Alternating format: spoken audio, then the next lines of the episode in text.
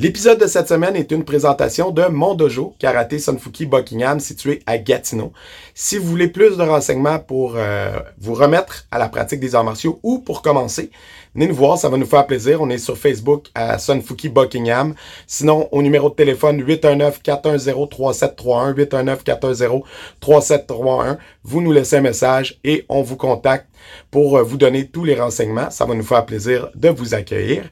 Et cette semaine, au podcast, on reçoit un monument des arts martiaux au Québec, l'historien des arts martiaux au Québec, Anchi Gilles Dufour.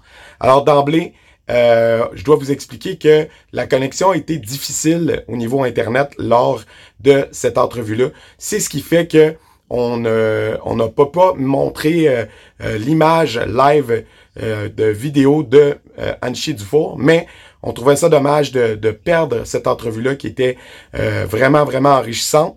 Donc, on a trouvé une façon de rendre ça dynamique euh, euh, à l'écran. J'espère que vous allez apprécier l'entretien quand même. Ceux qui nous écoutent en audio, vous verrez pas la différence. Et si jamais vous voulez supporter le podcast, n'oubliez pas de vous abonner sur Patreon, patreon.com, guerrier podcast. Et vous pouvez aussi nous supporter gratuitement en vous abonnant à la chaîne YouTube Guerrier Podcast, en laissant des commentaires, en likant les épisodes, en les partageant. Ça nous aide beaucoup. Bon podcast. Les cicatrices nous rappellent d'où on arrive. Les combos qu'on doit livrer quand le destin chavire. Guerrier, on fera ce qu'il faut pour la famille. Cœur de lion, œil de tigre, on a la paix dans la mire. The battles are never ending, I know. But we will get up and get on with the fight. And we'll do whatever for what is right. Just put your trust in us, in us. Cette semaine entretien avec un guerrier, on reçoit encore une fois un autre monument des arts martiaux québécois en la personne de Sensei euh, Gilles Dufour. On est euh, vraiment honoré. Euh, vous êtes un peu l'historien des arts martiaux au Québec de par votre travail d'auteur. donc, merci beaucoup d'avoir accepté notre invitation. Ça me fait plaisir. Merci beaucoup à vous de. Ben, ça nous fait plaisir vraiment. Euh, on, va remonter euh, à la racine. Euh, est-ce que vous pouvez nous raconter un peu à quel moment et comment les arts martiaux sont arrivés dans votre vie? Moi, ça remonte un petit peu loin. Ça remonte en 1960 avec le Shotokan, avec Harry Anastasiadis. Et puis, j'ai étudié j'ai étudié avec lui un bon bout de temps. Sauf que la problématique, c'est comme euh, Maître Anastasiadis il était toujours parti au Japon. Euh, alors souvent, on était laissé libre à nous-mêmes. Alors en 65, c'est pour ça que j'ai transféré en Kyokushinkai. Alors c'était une autre époque. J'ai recommencé à zéro. Et là, euh, c'était une époque où les c'était le début des arts martiaux. Parce qu'en 60, il y a eu Aran Césadis. Après ça, il y a eu Aimé Fab en Yosekan. Après ça, il y a eu Tsurioka à Toronto. Après ça, il y a eu euh, Louis Arpin, euh, René Lalonde, tous ces gens-là, tous ces groupes-là qui sont, qui sont des pionniers. Les trois quarts sont morts. Fait qu'il reste juste moi. Là. Ils sont en train de m'introniser euh, au cimetière. Nous, euh, avant de vous introniser là, il y a quand même eu une intronisation euh, au Temple de la Renommée. je pense que c'est à ne pas négliger. comme comment comment vous aviez reçu cet hommage-là quand c'est arrivé, puisque là, ça fait déjà quoi, deux, deux ans, trois ans, c'est euh, avec la COVID, on perd un peu la notion du temps. Oui, c'est ça, on parle de le temps. Ça fait deux ans. En 2019, j'ai reçu deux fois deux mérites euh, d'intronisation. Un de la WCA et puis un autre du Black Belt Hall of Fame. Euh, en premier, moi, j'étais, contre les intronisations, contre les trophées, contre les, puis à un moment donné, en parlant avec euh, un sage, il m'a expliqué que de ne pas le prendre pour moi, mais pour les jeunes, la relève qui vient d'être euh, comme un, une image pour eux, pour les encourager, etc. Parce que les jeunes, c'est notre futur, c'est la relève, c'est eux autres les futures euh, personnes qui vont être intronisées, qui sont importantes. c'est tout à fait vrai. Euh, puis est-ce que est-ce que vous avez l'impression que euh, durant votre parcours là, euh, à travers les arts martiaux, comment vous avez vécu l'évolution des arts martiaux au Québec? Est-ce que vous avez l'impression qu'on s'en va dans la bonne direction aujourd'hui en 2021? L'évolution est complètement différente parce que au début, les arts martiaux, les, ce que j'ai connu, était très difficile, était très dur, était ce qui se faisait dans ce temps-là ne, pourrait plus se faire aujourd'hui. Parce que dans ce temps-là, on sortait les, os brisés, saignaient partout, les kimonos euh, transpercés de sueur et de sang. Et euh, on avait beau faire des cours de 4 à 5 heures, même si on était brûlé, fatigué puis exténué, on en voulait encore, en tout cas dans mon, dans mon cas. Et puis, euh, c'était une autre époque. Aujourd'hui, euh, les gens, des fois, ils font une heure, il y en a qui font le cours avec une montre. Ils regardent leur montre, puis là, ils se demandent à quelle heure le cours va finir, parce qu'ils ont d'autres choses à faire. Leurs priorités ont changé.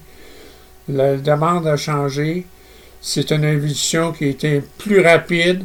Ce qui me fait un petit peu peur, c'est parce que ce qui prenait, comme moi, j'ai commencé en 60, j'ai passé 60 ceinture noire en 1969. Euh, c'est le temps que ça m'a pris. Aujourd'hui, il y en a qui passent ça en un an, deux ans. Alors, je me dis, dans ma mentalité, qu'est-ce que ces gens qui ont à peine reçu une formation vont pouvoir enseigner aux autres? Ça ne veut pas dire que dans ces gens-là, il n'y a pas de qualité, il n'y a pas de, de potentiel.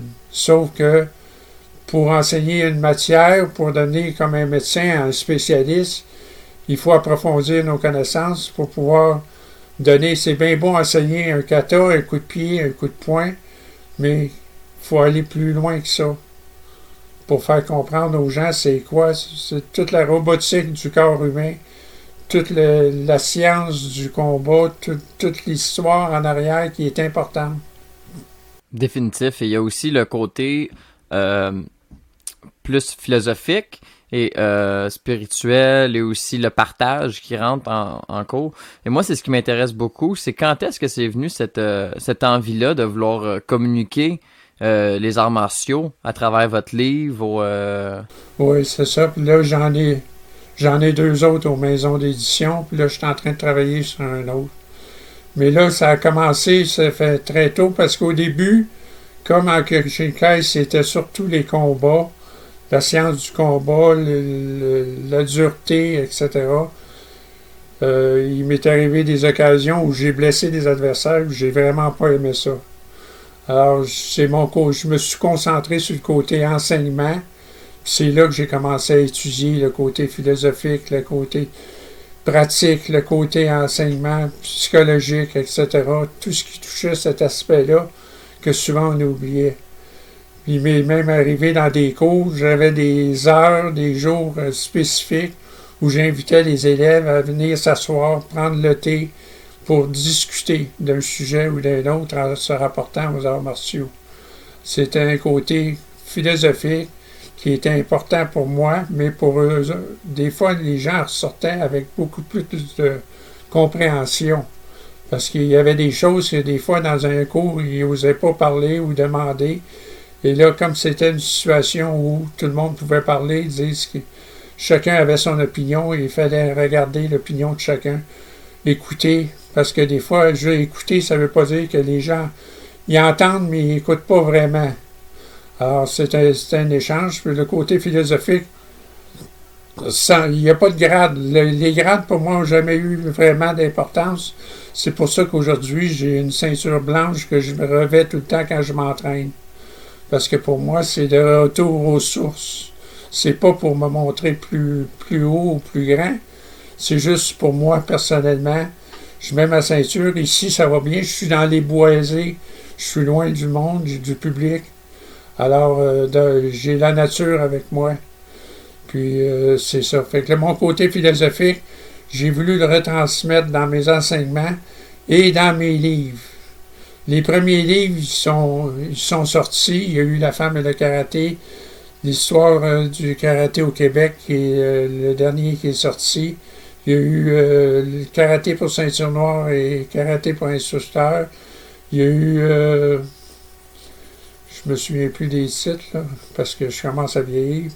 J'allais vous demander, est-ce que les euh, vos anciens livres, est-ce qu'ils sont encore disponibles? Parce que l'histoire du karaté au Québec, on sait que c'est c'est même disponible en bibliothèque, c'est en vente en librairie, mais est-ce que les anciens ils ont été réédités? Est-ce qu'ils sont disponibles quelque part? Êtes-vous au courant? C'était la maison d'édition de l'homme et québécois. Ils ne sont plus ils sont plus disponibles. Mais moi, comme je fouine dans les vieux, vieilles librairies, des fois, il m'arrive d'en trouver un ou deux, je les achète.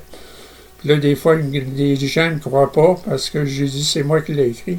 Ils regardent le gars avec la moustache puis les cheveux. Je dis non, non, c'est moi, obligé de montrer. J'ai été obligé de montrer un papier, ma licence, mon permis de licence pour montrer que c'était moi. Et vous, est-ce que vous avez, pour votre préparation à ce livre-là, quel, quel genre de livre vous avez lu pour vous préparer à ça? à écrire ça ou vous avez juste écrit ça par vous-même? Moi, moi j'ai lu, je lis tout le temps. Alors, ça, c'est une chose parce que je suis toujours en train d'étudier. Alors, je lis tout. Je lis pas juste sur les arts martiaux. Je lis sur la science, la psychologie, la médecine, parce que tout ça peut se rapporter. Alors, comme je lis beaucoup, puis je m'intéresse à tout, à un moment donné, j'ai fait des recherches comme l'histoire du karaté au Québec. Ça m'a pris dix ans de recherche. Et puis ça m'a pris cinq ans pour l'écrire. Alors, c'est sûr qu'il y a des gens là-dedans qui auraient aimé être dedans, mais euh, je, ça m'aurait pris un livre qui aurait été épais, comme ça.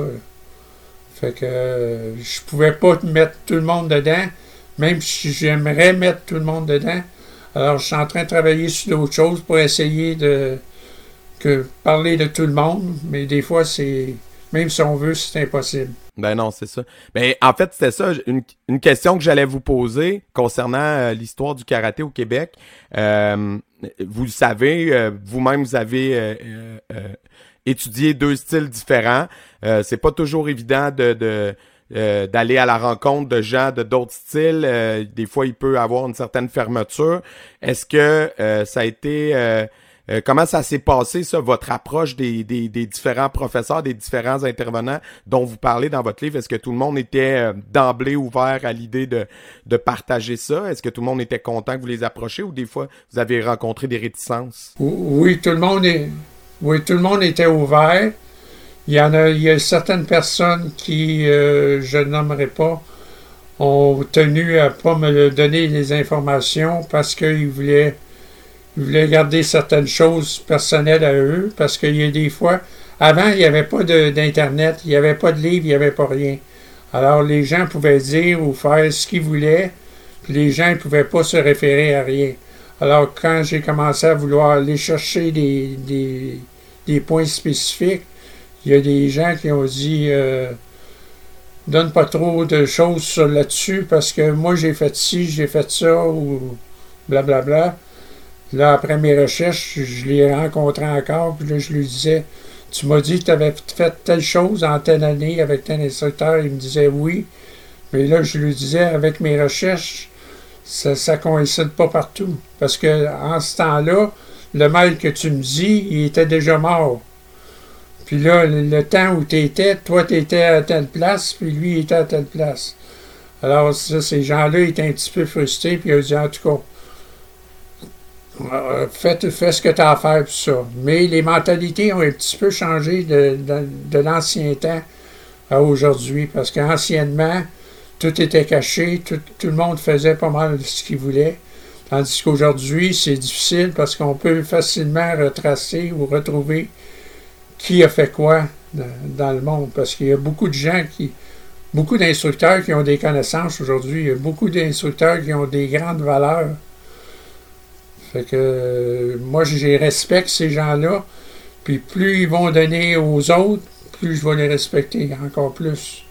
Mais en tout cas, ce travail-là, euh, félicitations. Moi, je l'ai lu le livre, puis c'est vraiment intéressant de pouvoir euh, retourné en arrière dans l'histoire des arts martiaux au Québec, puis vous avez vraiment exploré beaucoup de styles différents. Euh, vous avez été euh, gratté à l'occasion dans les histoires de coulisses que que justement on pourrait pas connaître en allant juste sur la bio de, de l'instructeur sur son site internet. Fait que ça c'était vraiment c'était vraiment intéressant. Exact, parce que j'ai fait le Shotokan, j'ai fait le Kyokushinkai, j'ai fait le Shorin Ryu, j'ai fait avec Sayuki Zataka euh, le Kobudo, les Sai les Beaux. J'ai fait avec d'autres instructeurs en judo avec Arnold Dutoit, Jean-Claude Cavalli, Peter Tissner, Hiroshi Nakamura, euh, Louis Arpin, euh, etc. Tous ces gens-là, c'est tous des grands maîtres, des personnes que j'ai connues. C'est des gens de grande valeur pour moi. Puis encore aujourd'hui, j'en rencontre encore des, gens qui ont des grandes valeurs. Puis vous, est-ce que vous avez euh, eu votre école à un certain moment? Est-ce que vous avez euh, enseigné? Si oui, où? Comment? Pouvez-vous nous en parler de ça, cette partie-là de votre parcours? J'ai commencé, j'ai eu une école en 1974 à Saint-Léonard. J'ai eu une, école pendant, disons, euh, un an mais comme j'étais pas euh, trop un administrateur, j'étais plus un instructeur. Alors, euh, j'ai dû la fermer parce qu'à un moment donné, au point de vue facture, puis papasse, je me comprenais pas du tout là-dedans. Alors, j'ai fermé ça. Après ça, j'ai continué à enseigner à d'autres places. À un moment donné, j'enseignais dans cinq écoles différentes. Et après ça, je suis parti en 1970, 1979 je suis parti, j'ai ouvert mon école sur 2060 Saint-Dominique à Montréal. C'est tout près du quartier chinois. C'était Saint-Dominique, puis le poste de police est juste en face. Euh, Saint-Dominique, Ontario. Et euh, là, j'ai eu, mon école là. Le, propriétaire a vendu le building deux ans après. J'ai été obligé de m'en aller sur la rue Sainte-Catherine 87 Sainte-Catherine euh, CS, 87 Sainte-Catherine, où sont les faufounes électriques aujourd'hui. Alors j'avais tout le local qui était tout le local qui était là. Euh, j'ai resté là un bon bout de temps, jusqu'à temps que je me fasse avoir encore une fois par des papasseries, des factures, des, des ça. Alors j'ai été obligé de déménager au loisir Saint-Barnabé sur Ontario, dans l'Est, près de Pineuf. Ensuite, je me suis en allé au YMCA. Et puis après ça, euh, je me suis en allé plutôt en privé pour enseigner. Mes élèves ont continué. J'en ai qui ont beaucoup grandi. Il y en a qui sont ramassés troisième Canada-États-Unis dans des compétitions. Alors, euh, j'ai eu des élèves qui étaient formidables. C'est grâce à eux que j'ai grandi. Ben, officiel. Puis, est-ce que euh, vous avez eu une autre carrière en parallèle ou tout ce temps-là, vous en viviez des arts martiaux? Est-ce que vous avez fait un autre travail? Puis si oui, c'était quoi? Ben, c'est parce que j'ai eu une autre carrière en parallèle, mais c'est une carrière qui, à cause des arts martiaux, qui m'a emmené vers ça. C'est une carrière qui... Euh, pas que je veux garder secrète, mais c'est une carrière qui était privée parce que ça concernait le côté euh, garde du corps, ça concernait le côté, euh, côté de protection. Alors, euh, même à un moment donné, j'enseignais avec la compagnie Dectel, ça c'était les gardes du corps, puis les diplomatiques, etc. J'ai travaillé avec OK, fait que vous enseignez à des, à des agents de sécurité puis des gardes du corps, dans le fond. Oui, mais pas tous les agents de sécurité. Juste des, agents spécialisés dans certaines, certains domaines. Garde du corps, chauffeur privé, etc. Euh, protection de VIP, des choses comme ça. J'ai travaillé déjà armé, mais j'aimais pas travailler armé. Je trouvais que c'était trop... Euh, trop difficile, puis au prix qu'ils payaient en plus, ça valait pas la peine de mourir pour ça. Est-ce que euh, vous avez vu, vu que vous avez été là pendant les dernières décennies, vous avez vu l'apparition, euh, l'arrivée euh, du MMA, puis de comment ça a changé l'environnement, l'univers des arts martiaux. comment vous avez perçu ça, l'arrivée du MMA? Puis comment vous voyez ça aujourd'hui, là, en 2021? Euh, l'arrivée du MMA, le MMA comme tel, c'est un petit peu, sans être pareil au début de quand j'ai commencé dans le Kyokushinkai, c'est un petit peu similaire à ça. Parce que dans ce temps-là, en Kyokushinkai, on avait le droit avec les poings de frapper au visage, on avait le droit de frapper au cou, dans le dos, la colonne, de frapper dans les genoux. C'était vraiment difficile, c'était vraiment dur. Aujourd'hui, j'ai beaucoup de respect pour les gens qui font du MMA, qui ça, c'est des gens trois quarts du temps qui viennent des arts martiaux. Mais, point de vue philosophie, pour moi, le MMA, c'est pas de la philosophie. C'est surtout du combat, full contact. Où les gens, c'est celui qui va mettre l'autre KO ou qui va détruire l'autre. Alors, pour moi, il n'y a aucune philosophie dans ce domaine-là. Et moi, j'aimerais ça en chérir. Est-ce que vous pensez que la UFC aide à ce que les arts martiaux se développent? Et si oui, est-ce que vous pensez que euh, sinon, est-ce que ça a déjà aidé à un certain point? Parce que la UFC a déjà eu une meilleure point de presse dans le temps que, notamment, Georges Saint-Pierre la représentait plus. Et maintenant, aujourd'hui, c'est un peu plus une, euh, une motion de euh, bâcher l'autre avant le combat, là, si on peut me permettre l'expression. Est-ce que vous pensez que ça, ça aide ou ça nuit aux arts martiaux? C'est que les arts martiaux, c'est plus philosophique. Les UFC, MMA, c'est plus un contexte où c'est le combat, c'est celui qui va être le plus performant. Alors, il faut regarder le contexte que dans ces cas-là, les gens, souvent, ils pensent pas que derrière tout ça, les gens peuvent finir paraplégiques, des commotions cérébrales, etc. Où il y en a même, on l'a vu dans la boxe aussi, il y a des gens qui ont perdu la, vie là-dessus. Parce que le cerveau, c'est une chose, mais quand euh, le liquide qui est au centre commence à se débouler, alors c'est là que ça, devient dangereux. Les gens deviennent paraplégiques, les gens deviennent un petit peu, on l'a vu chez Mohamed Ali avec le Parkinson, puis toute la guerre. Ça ne veut pas dire que je ressemble à Mohamed Ali parce que j'ai le Parkinson, là, mais Mais c'est un petit peu ça. La différence entre le UFC, MMA puis les arts martiaux. Arts martiaux, c'est plus philosophique, plus respectueux. Le UFC, c'est plus arrogance, plus celui qui va gagner, performance, etc. Quoique je respecte beaucoup Georges Saint-Pierre parce qu'il était très respectueux, c'est un homme de grande valeur. Alors, ça, il y, il y a des athlètes qui sont performants, puis sont respectueux, il est resté droit. Puis en passant, c'est moi qui ai enseigné à l'instructeur de Georges Saint-Pierre, Jean Couture qui s'appelait. Oui. Alors Jean Couture, il a fait il a commencé à, moi, Jean Couture a commencé en 1972 avec moi. Dans ce temps-là, j'avais des grands noms. J'avais Jean Couture, j'ai eu Gaëtan Sauvé, j'ai eu euh, André Gilbert, les frères Fraser. Euh, j'ai eu une grande, grande, une grande, grande gang de, gens que j'ai enseignés qui sont sortis par la suite. Oui, en 1972 qui a commencé. André Gilbert il était dans la construction à ce moment-là. J'ai enseigné pendant six mois. Moi, après ça, je suis parti sur la côte nord parce que j'enseignais à la Sûreté du Québec, c'est la côte nord. Je suis parti là. quand je suis revenu un an plus tard, lui, il est parti à White Plains aux États-Unis. Là, il, il, avait reçu une ceinture noire. Alors, euh, après ça, lui, il a fait son chemin. Il fait encore son chemin. C'est un grand instructeur. Il fait ça. C'est pas, pas grâce à moi, c'est grâce à eux autres qui s'y performent, ces gens-là.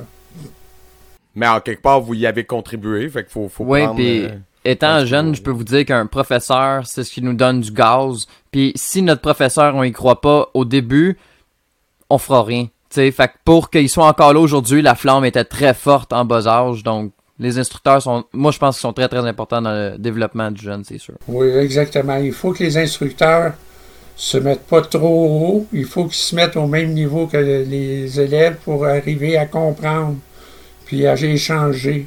C'est ça qui est important parce que on a des bons instructeurs, des bonnes ceintures noires aujourd'hui. Puis euh, si je suis capable d'aider à évoluer ces gens-là, si on est capable d'échanger, pas juste moi, mais que tout le monde échange, que tout le monde contribue, c'est là qu'on va avancer. C'est là les jeunes vont avancer. Ça va être les futurs relèves de demain. C'est eux autres qui, vont. Euh, fait que, en gardant en mémoire les anciens, ceux avant moi, là, parce que les autres sont tous morts, puis euh, que, les gens vont pouvoir continuer la relève. Parce qu'il y a des gens qui ont beaucoup de talent aujourd'hui. Oui, absolument.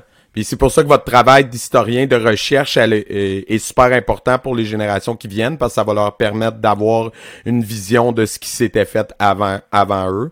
Puis c'est quelque chose qui se perd aujourd'hui avec euh, les médias sociaux, avec l'internet, la vitesse à laquelle l'information change. Je trouve qu'on on, on, prend pas assez de temps pour étudier euh, le passé. Puis pour ça, vraiment, merci beaucoup. Euh, exactement. Puis il faut prendre, faut faire attention à la désinformation.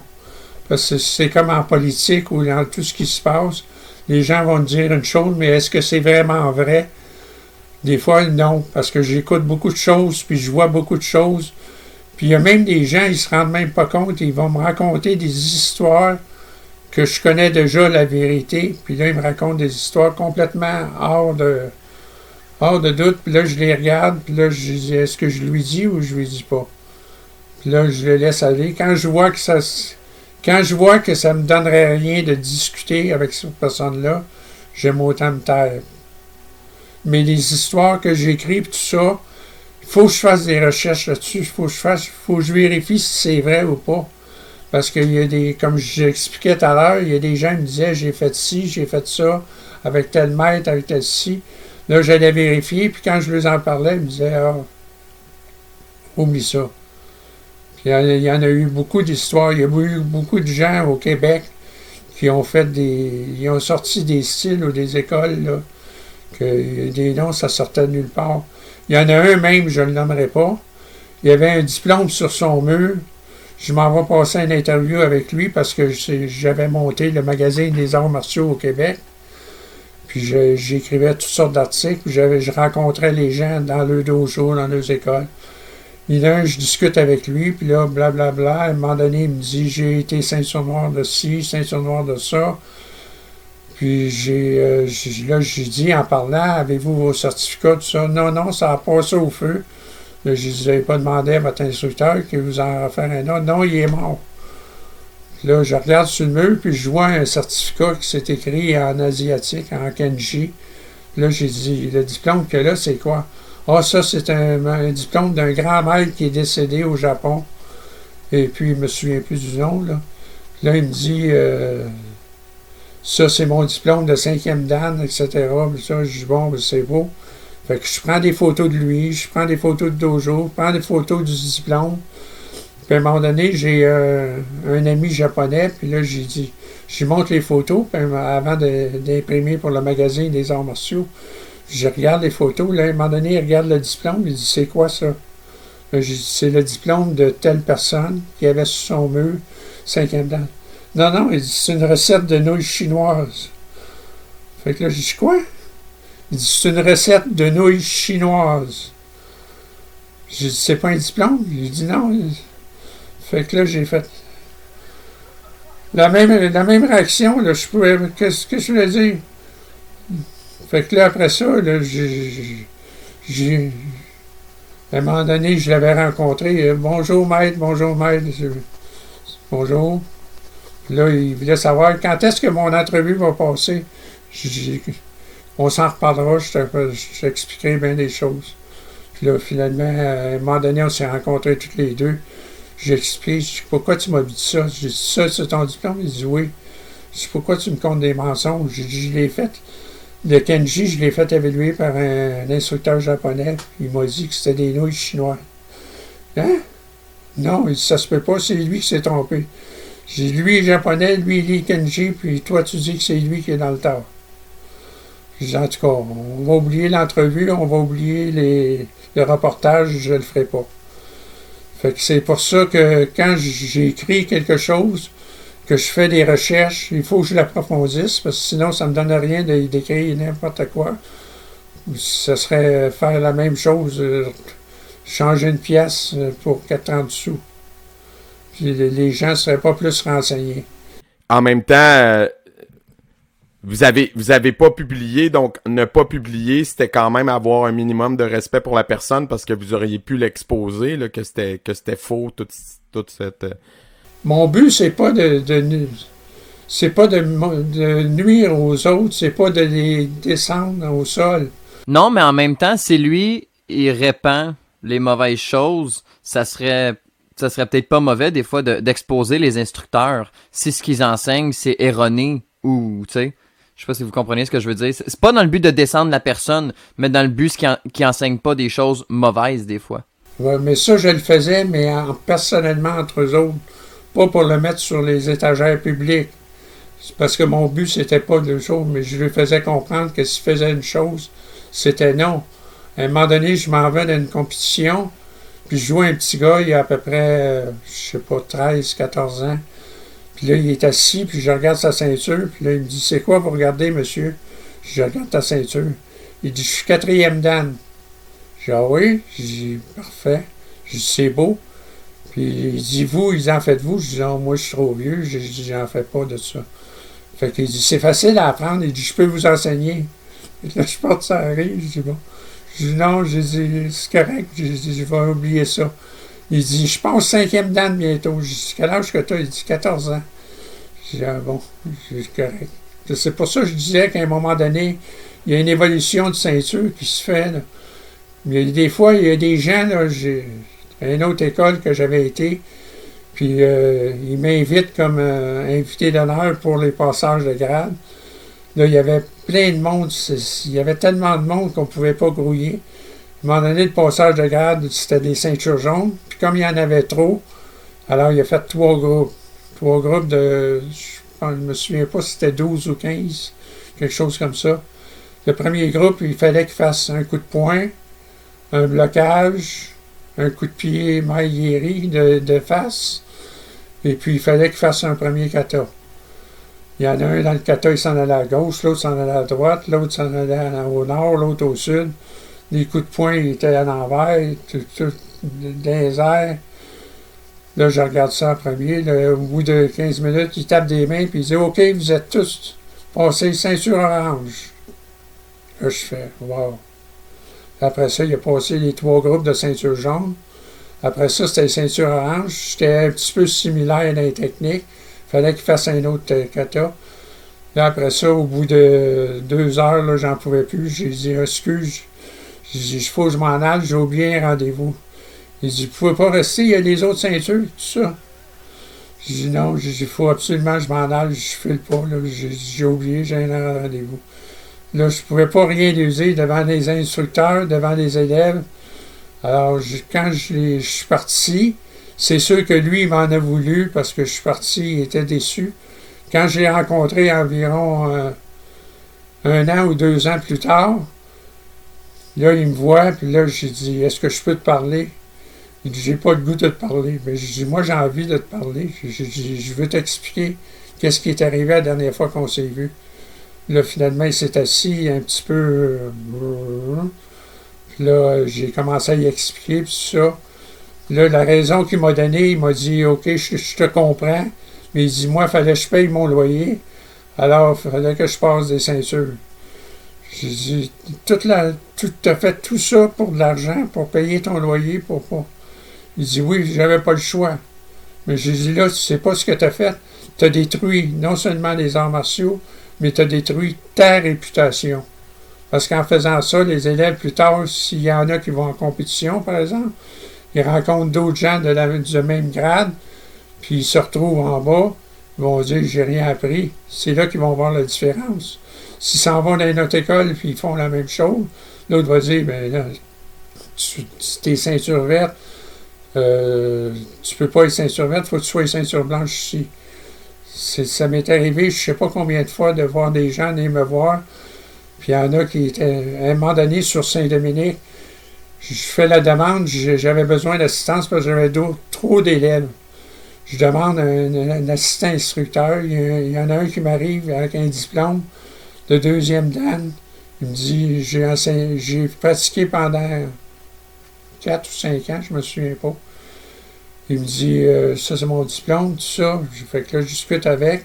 J'aimerais ça, j'ai un cours justement à 5 heures. C'est un cours d'enfants. J'aimerais ça voir qu'est-ce que tu vas leur enseigner.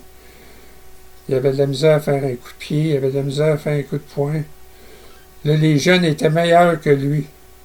Il faisait des techniques. Là, à un moment donné, j'ai dit, j'ai dit non, merci. Il y a des gens comme ça là, qui, viennent d'une école ou d'une autre. Là, c'est de moins en moins pire parce qu'il y a des meilleures écoles qui sont aujourd'hui qui sont ouvertes. Alors, c'est moins pire. Mais dans ce temps-là, c'était qui serait pas le meilleur, puis qui ne voudrait pas t'essayer. Parce que dans ce temps-là, c'est tout le monde voulait t'essayer. Il rentrait dans le dojo, puis il dit Moi, je suis un tournoi, je veux te battre avec toi. Pourquoi? Je veux que tu, tu montres ce que tu vaux. Moi, je disais ce que je vaux. Je dis Prends, Va prendre une marche. Je dis Moi, tout ce que je suis là pour enseigner. Mais là, les gens ne voulaient pas partir. Il fallait qu'ils aillent jusqu'au bout. Il y en a même, euh, je n'aimerais pas, des ceintures noires qui sont essayées avec moi. Je les ai knockés, ils sont partis. Puis là, ils ont refusé de dire que c'était des instructeurs que j'avais enseignés. Mais ça, c'est la vie. Mais ça, c'est pas pour prouver. C'est pas parce que tu knockes quelqu'un. C'est pas parce que tu détruis quelqu'un que tu es meilleur qu'un autre. Ça veut rien dire. Pour moi, pour moi les arts martiaux, c'est l'enseignement c'est donner aux autres ce qu'ils ont besoin. Puis un bon instructeur va regarder ses élèves, puis il va essayer de découvrir ce que le potentiel de chacun, ce que chacun a de besoin. Lui, il devrait travailler plus ses jambes, l'autre devrait travailler plus ses bras. L'autre, il est performant dans les kata, on va le travailler dans les kata. Il y a un peu de misère dans les combats, on va l'aider dans les combats. Ça, c'est d'agencer ça. Il faut être pédagogue un petit peu si on veut. Mhm, tout à fait, parce que sinon, si on se ment ou si on fait juste une chose ou ce que l'élève aime, ben on oublie souvent le reste ou il se développera pas, puis au bout de la ligne, ben c'est pas nous qui, qui c'est l'élève, tu sais. Fait que c'est de l'aider à le pousser dans une zone qui est moins confortable. Eh, exact. Parce qu'il faut que tu sortes de ta zone. Il faut que tu apprennes à sortir de ta zone. J'ai fait du Bojitsu brésilien. C'était pas ma place parce que, un, j'étais trop vieux pour ça. J'étais avec des jeunes de 25-30 ans qui me prenaient, qui me bousculaient, qui me jetaient à terre, qui me faisaient des pirouettes. quand j'ai fait la journée de ça, ça a duré une journée, ça durait peut-être 5 heures. J'étais raqué, j'avais mal partout, j'étais content de ce que j'avais fait, mais j'ai dit non, c'est pas pour moi. Du tout. Ben oui, ça, c'est une chose pour quelqu'un comme vous qui a pratiqué plusieurs styles. Je pense que c'est important de le dire de que, tu sais, je pense que tout le monde peut trouver son style d'arts martiaux ou ses styles qui lui conviennent, mais que c'est pas vrai que tous les que n'importe qui peut faire n'importe quoi parce que ça se peut qu'il y ait des trucs qui te conviennent pas dans ta personnalité ou dans ce que tu cherches puis que c'est correct aussi, tu sais. Mais même moi j'ajouterais des fois il y a des styles que tu aimerais faire mais que ton physique est peut-être pas adapté à exemple le kung fu qui est un sport souple puis toi tu as une mauvaise souplesse mais tu sais tu le fais pareil ben ça c'est une belle exemple de détermination, tu sais. Mhm. Quand même de dire je vais le faire même si c'est peut-être pas ma prédisposition, tu sais. Oui, exactement, c'est exactement ça, il faut faut pas avoir peur d'essayer d'autres styles puis dire oui, ça me convient, non, ça me convient pas puis comme le défunt Bruce Lee a déjà dit, c'est pas parce que tu fais une chose que c'est bon ou que c'est pas bon. C'est à toi de voir qu'est-ce qui est. Ce qui est bon, puis rejette ce qui est pas bon. C'est ce que c'est un petit peu ce que je faisais dans des, en pratiquant. J'allais dans des styles, des techniques ou des méthodes. On parlait de Kung Fu, on parlait de Tai Chi, on parlait de Kobudo, de karaté, de taekwondo, etc. Je les essayais, ça ne veut pas dire qu'il me convenait à moi. C'est ça, c'est comme ça l'enseignement doit voir avec ses élèves. Dire ça, il y a des choses que ça, fais pas ça, c'est pas bon pour toi. Ça, c'est bon pour toi. Mais des fois, il y a une chose que, comme les techniques de frappe, on dit les points vitaux. Il y a des points vitaux que sur une personne, ils vont fonctionner à 100%. Puis sur une autre personne, tu, vas prendre ce que tu veux, ça ne bougera pas. C'est comme quand je travaillais avec les armes, on faisait des techniques, des pratiques, on visionnait des films sur les, prisons, ce qui arrivait, tout ça. puis quelle vitesse, quelle distance tu peux avoir entre quelqu'un qui est armé, quelqu'un qui n'était pas armé, c'était complètement différent. Parce que là, il pouvait dégainer un, fusil avant que toi, tu aies le temps de te déplacer. Une distance, euh, par exemple, avec un couteau, c'est minimum 14 pieds. Quand je vois des gens qui enseignent des, défenses aux armes, que je les vois travailler, des fois, je me dis, oh mon Dieu, ça, ça peut être très dangereux pour les élèves parce qu'ils vont se prendre supérieur puis ils vont vouloir faire euh, une défense qui ne sera pas adaptée à ça parce que il faut regarder le contexte dans lequel ça se, ça se passe, le, genre de personne avec qui ça se passe, c'est quoi la raison, etc. Parce que quelqu'un qui est désemparé, qui est complètement absorbé par des narcotiques ou il peut faire des choses qui ne se rend même pas lui-même compte. Alors ça, c'est dangereux, ça. Ça, j'en ai vu beaucoup de, ça. Puis euh, des gens qui. Il y a des gens qui enseignent les armes. Il y a une certaine expérience. Oui, c'est beau. Mais il y en a d'autres, là. Quand, surtout quand tu montres ça à des enfants de 5, 6 ou 7 ans, je compte ça, moi. Tu n'as pas à montrer à des enfants de 5, 6, 7 ans à se défendre avec des couteaux. Parce qu'ils vont prendre l'habitude d'avoir un couteau. Ça, c'est pas bon. Vaut mieux les apprendre à parler pédagogiquement, à dissuader l'adversaire, le garder à distance, le distraire. Il m'est même arrivé à moi-même de rencontrer des gens, puis là, il me pilait ses pieds, puis il, m'engueulait, tout ça, puis là, je disais, oui, oui, oui, oui. À un moment donné, il partait, puis s'en allait. L'autre, il dit, pourquoi tu l'as pas frappé? J'ai gagné, j'ai pas, pas eu besoin de le frapper. Alors pourquoi je me serais battu avec lui? Puis, euh, question comme ça, vous, vous avez voyagé euh, avec les arts martiaux? Est-ce que vous êtes déjà euh, allé au Japon, en Europe, en tournoi, un peu partout dans le monde? J'ai fait les États-Unis, j'ai fait l'Europe. J'ai Malheureusement, j'ai pas été en Asie. J'ai pas performé jusque-là, c'est raison monétaire.